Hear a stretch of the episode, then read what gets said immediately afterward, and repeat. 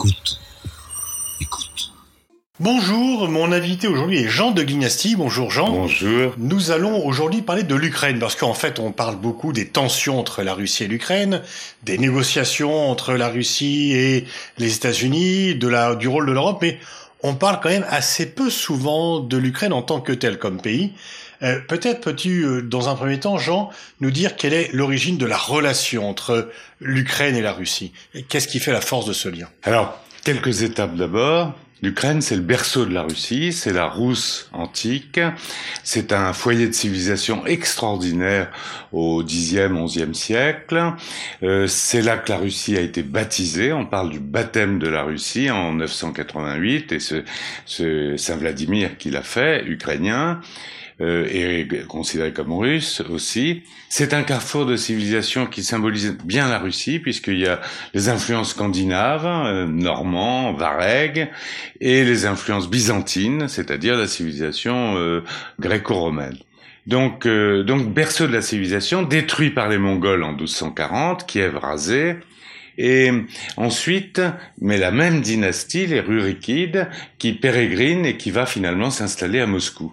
Donc il y a une continuité à la fois dynastique euh, de civilisation et de religion qui relie l'Ukraine à la à la Russie euh, de, de l'empire euh, à partir de d'Ivan III, c'est devenu euh, l'empire. L'Ukraine qui a beaucoup souffert sous la période stalinienne, notamment euh, d'une famine organisée par Staline qui a fait des millions de morts. L'Ukraine a beaucoup souffert.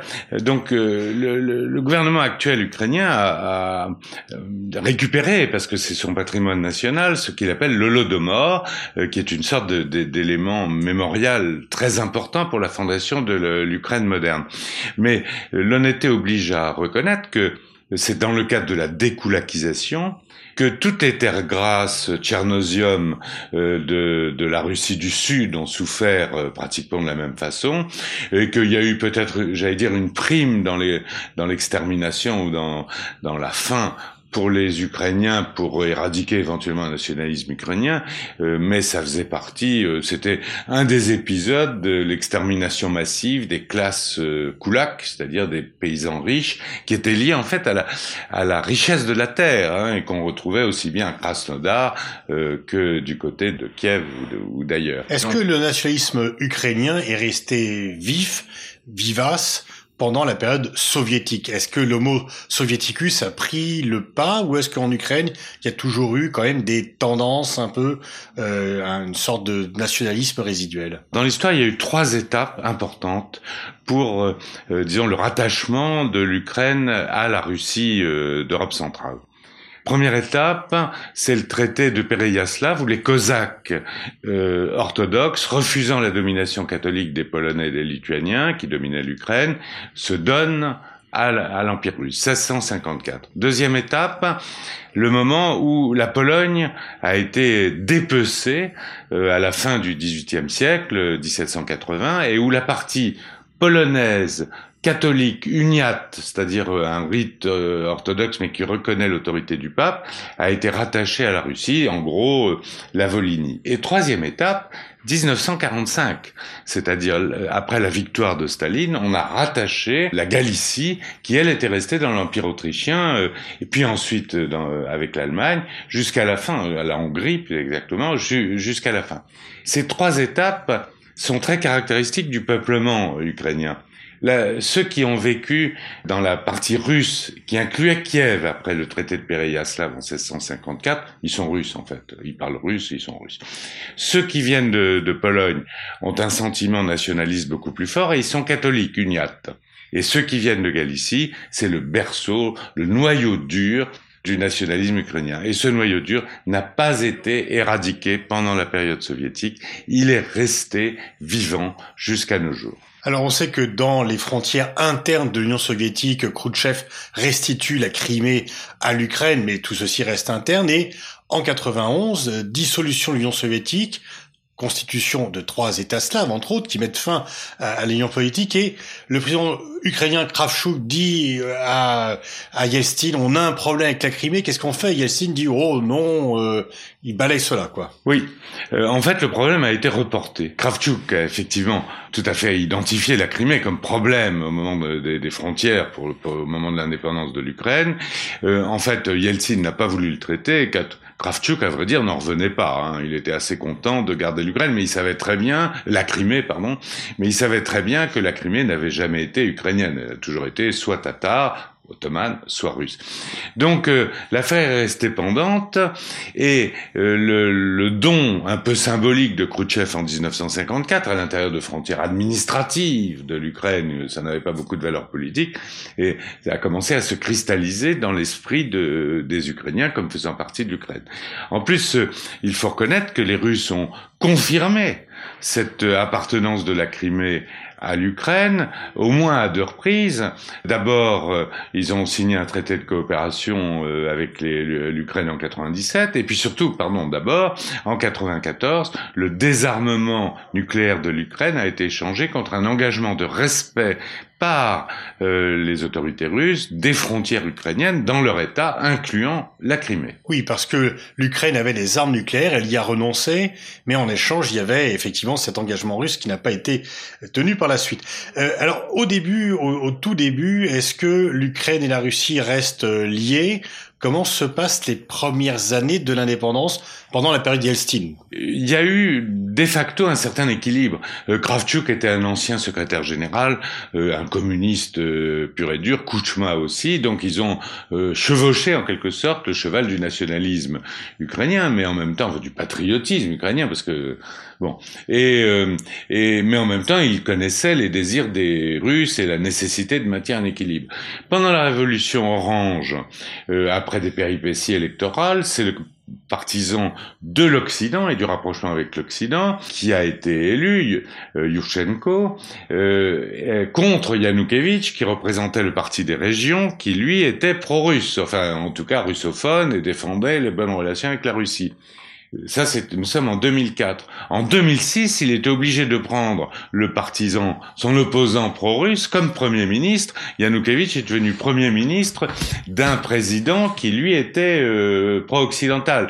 Il y avait une espèce d'équilibre qui a été euh, maintenu. Et en 2010, Yanukovych le pro-russe, a été élu au terme d'élections parfaitement euh, euh, légitimées par l'OSCE et considérées comme euh, démocratiques. Et donc, il a été élu président. Et à ce moment-là, il avait compris, c'était un patriote ukrainien. Hein. il était pro-russe parce qu'il estimait qu'il fallait avoir de bonnes relations avec la Russie. Mais il a donné satisfaction à la Russie sur trois points essentiels qui conditionnaient les bonnes relations et l'équilibre des relations entre l'Ukraine et la Russie. Premièrement, la neutralité vis-à-vis de l'OTAN. Deuxièmement, le maintien d'un statut pour la langue russe. Et troisièmement, le renouvellement jusqu'en 2042 du bail de Sébastopol. Et ce sont ces trois assurances que Maïdan a détruites avec le départ de Yanukovych et qui ont commencé la crise actuelle avec euh, effectivement lors de cet épisode deux lectures tout à fait contradictoires de l'événement. Un accord, rappelons-le, est trouvé par les ministres français, allemands et polonais des Affaires étrangères, euh, mais les Américains disent que ce n'est pas suffisant. La foule de Maïden continue à manifester. Euh, c'est là où il y a la sous-secrétaire américaine dit "fuck Europe" mmh. pour dire qu'ils ce n'est vraiment c'est pas leur, leur souci. Yanukovych euh, prend la fuite. Donc du côté russe, c'est un coup d'État qui a été fait contre un pouvoir, et du côté occidental, c'est une révolution qui a mis fin euh, au pouvoir d'un autocrate. Donc en fait, on a depuis le temps ces deux récits contradictoires. C'est tout à fait ça. Et quand on regarde dans toute l'histoire, il y a, euh, comme l'a dit un, un, historien, une histoire commune et des mémoires contradictoires. Et c'est exactement ça, et ça continue. Alors, maintenant, il y a un phénomène nouveau qui est, je ne sais pas jusqu'à quel point, mais il est clair que même les russophones d'Ukraine, après euh, l'annexion de la Crimée et après euh, la crise dans le Donbass, euh, même les russophones d'Ukraine commencent à, se sentir beaucoup plus ukrainiens. Il faut pas oublier déjà qu'en 91, le référendum pour l'indépendance de l'Ukraine avait donné une majorité partout, sauf justement dans la Crimée. Mais même les régions russophones étaient en faveur de de la constitution d'un État ukrainien. C'était un héritage euh, soviétique où on faisait une différence entre la citoyenneté et la nationalité. On était citoyen soviétique et de nation ukrainienne. Et donc finalement, la nation ukrainienne a prévalu en, en 90-91 et les gens se sentaient ukrainiens. Ce phénomène apparaît euh, beaucoup plus fort maintenant et même la population russophone, euh, comment dirais-je, adhère à un projet national ukrainien. Est-ce que l'on peut dire que euh, Poutine a gagné la Crimée, mais qu'il a perdu l'Ukraine, que l'Ukraine, qui était un pays un peu divisé, euh, à la fois avec une partie pro-occidentale et une partie pro-slave, maintenant quand même le sentiment national ukrainien s'est largement construit contre la Russie et l'adhésion, le principe de l'adhésion à l'OTAN, qui était minoritaire, est devenu majoritaire? Je crois que oui. Je crois que oui, on peut le dire. Je crois que les Russes en ont pris conscience. Ils ont pris conscience d'ailleurs que cette évolution va aller en s'accentuant à mesure que l'Ukraine va se redresser. Les résultats économiques de 2021 ont été euh, assez bons. Pour la première fois depuis 1990, euh, le, PIB de l'Ukraine a dépassé 200 milliards de dollars. Zelensky, le nouveau président, euh, le, chante en permanence. Donc les, Russes se rendent compte qu'ils ont perdu pour un temps assez long l'Ukraine. Cela dit, il faut jamais dire jamais. Euh, il y a toujours le deuxième parti à la Rada au Parlement euh, ukrainien, c'est quand même euh, le parti plateforme d'opposition qui est le parti des pro-russes de Medvedchuk, qui d'ailleurs fait l'objet d'une enquête pour euh, trahison euh, et dont les chaînes de télévision russophones ont été fermées. Donc le, le, le roman n'est pas fini. Moi, je, je, je crois que l'avenir de l'Ukraine, c'est quand même dans le l'élaboration avec le soutien des Occidentaux et des Russes d'une formule qui lui permettrait de retrouver un rôle de passerelle et non pas un rôle de, de bunker et d'affrontement entre les deux parties. Tu parles du parti euh, pro-russe. Les Russes n'arrêtent pas de mettre en avant la place de l'extrême droite, euh, des nostalgiques euh, de l'extrême droite, etc. Quel est le poids réel de l'extrême droite en Ukraine? Alors, sur le plan parlementaire, pratiquement zéro. Euh, ils ont très peu, je crois qu'ils ont un, deux, trois députés, même pas maintenant. En revanche, en termes d'inspiration de militantisme, euh, c'est important. Euh, la division Azov, dont le signe est quasiment la croix gammée, en fait, hein, le régiment Azov, enfin, ça a été bataillon puis régiment Azov, est en fait un régiment qui euh, récupère tous les militants d'extrême droite pour se battre au Donbass contre les Russes. Et il a été intégré dans l'armée euh, ukrainienne en tant que telle. Il n'a pas été dispersé. Donc il y a dans l'armée ukrainienne des unités qui sont bah, je dis pas nazi, mais enfin euh, quasiment, enfin en tout cas euh, d'extrême droite. les mouvements d'extrême droite, Svoboda, euh, Pravi Sector, ont vu une partie de leurs effectifs passer dans les partis normaux.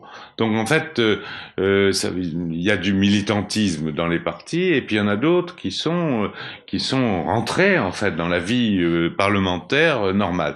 Donc en fait, leur influence, elle est réduite, mais elle est plus grande qu'il n'y paraît en termes de députés, en termes de personnalités connues au pouvoir. Alors on parle beaucoup des accords de Minsk. Russes et Ukrainiens se reprochent mutuellement de ne pas les respecter. Euh, quel est ton, ton avis sur euh, ces accords et sur euh, est-ce qu'ils peuvent encore être mis en œuvre ou est-ce qu'ils sont déjà, est-ce qu'on peut les enterrer? Alors sur les accords de Minsk, l'honnêteté oblige à dire que ce sont les Russes qui ont raison.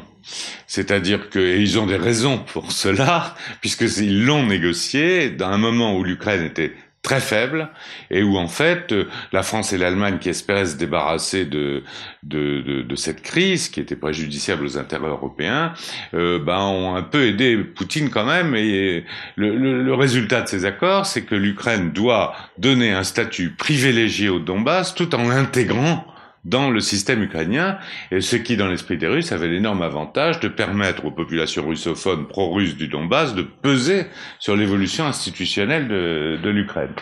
Donc les Ukrainiens l'ont signé, mais dès le début, ils ont été réticents, ils n'en ont jamais voulu. Et donc ils ont demandé, euh, en fait, un peu l'interversion de, de l'échéancier des accords de Minsk. Dans les accords de Minsk, c'est très très clair la dernière étape du processus, c'est-à-dire la récupération des frontières russo-ukrainiennes par les troupes ukrainiennes et par les autorités ukrainiennes. C'est euh, après un processus euh, politique, euh, l'établissement d'un statut spécial pour le Donbass et le passage par des élections dans le cadre des institutions ukrainiennes.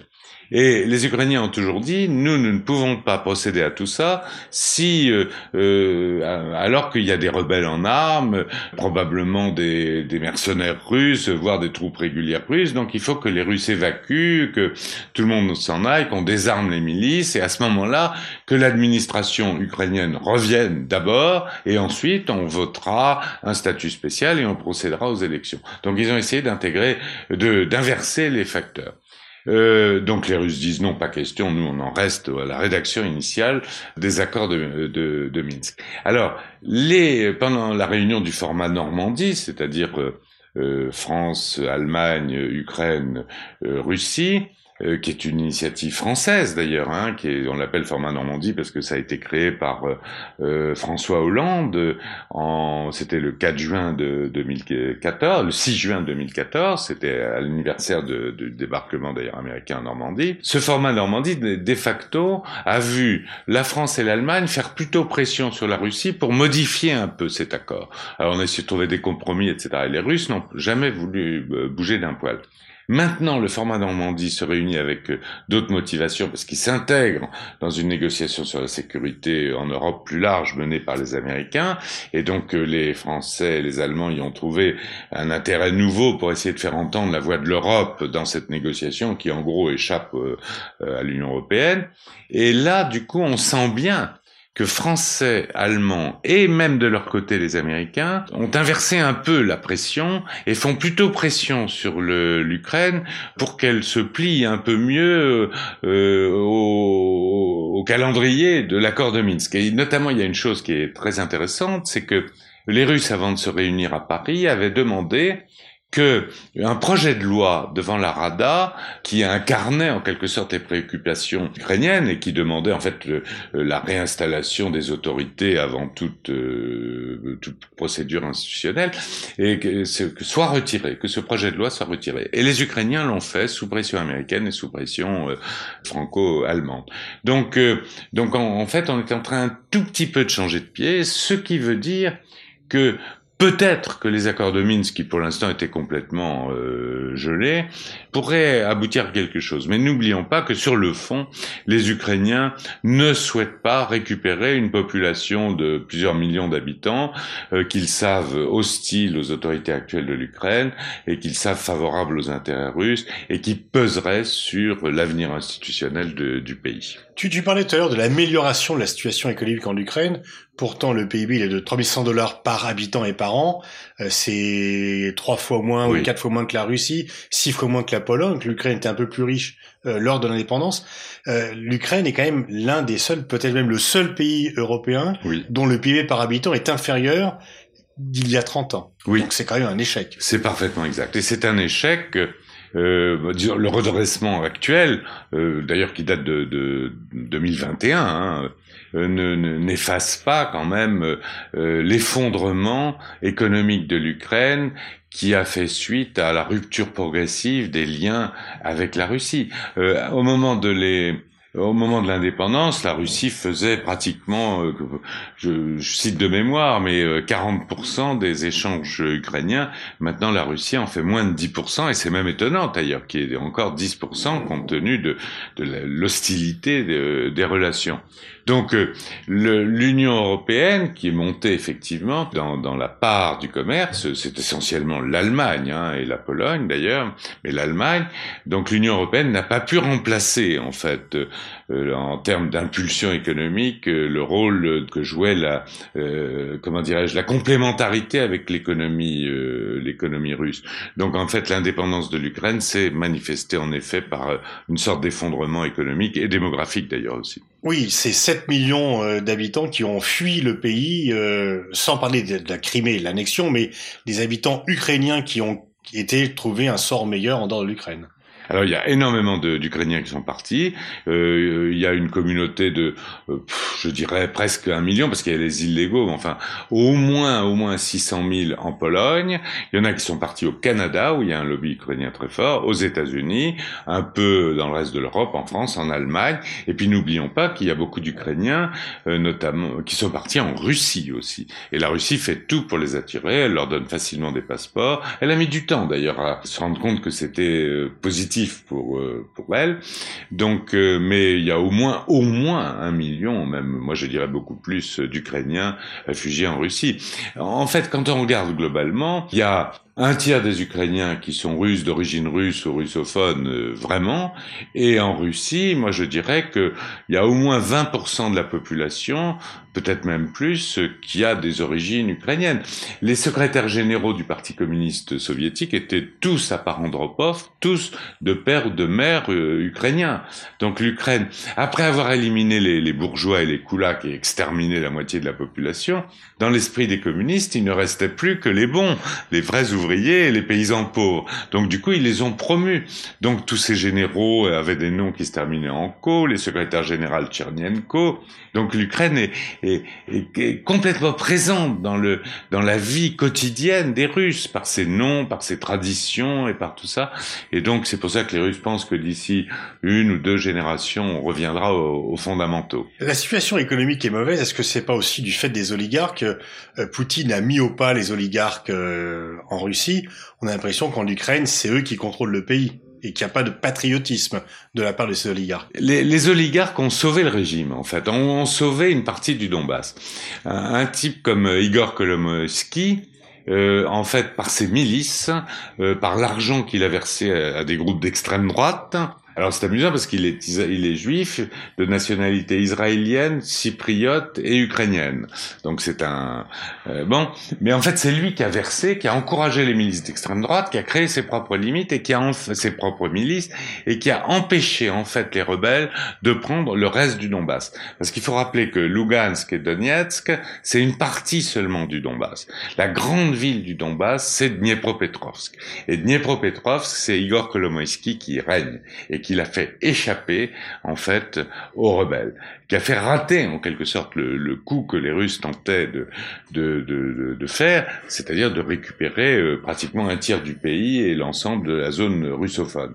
Donc euh, c'est vrai que le, régime actuel euh, ukrainien a une dette vis-à-vis de Kolomoïski, mais on sait actuellement que Zelensky, qui a été porté au pouvoir par Kolomoïski, qui notamment était propriétaire de la chaîne de télévision sur laquelle il exerçait ses talents avant d'être président, euh, en fait, maintenant, sous pression internationale, essaye de prendre ses distances par rapport à ces oligarques. Mais c'est vrai mais que... est-ce que les oligarques, bon, ils ont sauvé le pays là, mais est-ce que ils sont pas aussi responsables de l'état de l'économie, euh, de l'état néfaste de l'économie? Je pense qu'il y a beaucoup d'autres facteurs. Euh, L'Ukraine a, a, connu le même sort que la, la Russie, c'est-à-dire euh, une la Russie soviétique, une privatisation brutale et qui s'est faite au profit d'une classe d'oligarques. À la différence de la Biélorussie, qui est restée soviétique avec euh, l'État euh, maîtrisant l'économie, ce qui d'ailleurs crée des destins complètement différents. Donc ce, ce genre de privatisation brutale a, a produit de la corruption, une sorte de, de cosmopolitisme l'argent était placé euh, en Angleterre, à Chypre, etc. Et donc euh, a contribué en fait au délitement de l'économie nationale.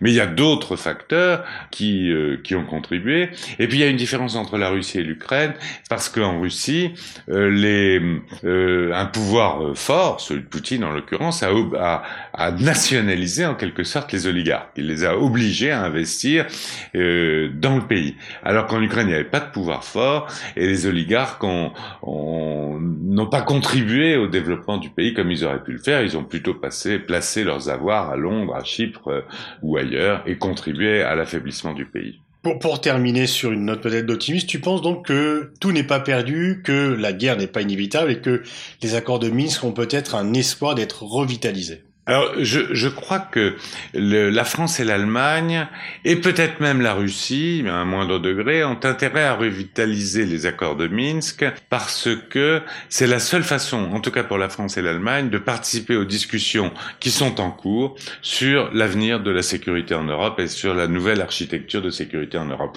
qui doit inclure l'Ukraine, bien entendu. Donc, euh, c'est le pied dans la porte de la France et de l'Allemagne dans la négociation sur la nouvelle architecture de sécurité en Europe. Merci euh, Jean pour ce tour d'horizon très complet sur la situation de l'Ukraine et les relations entre l'Ukraine et la Russie. Merci à toi.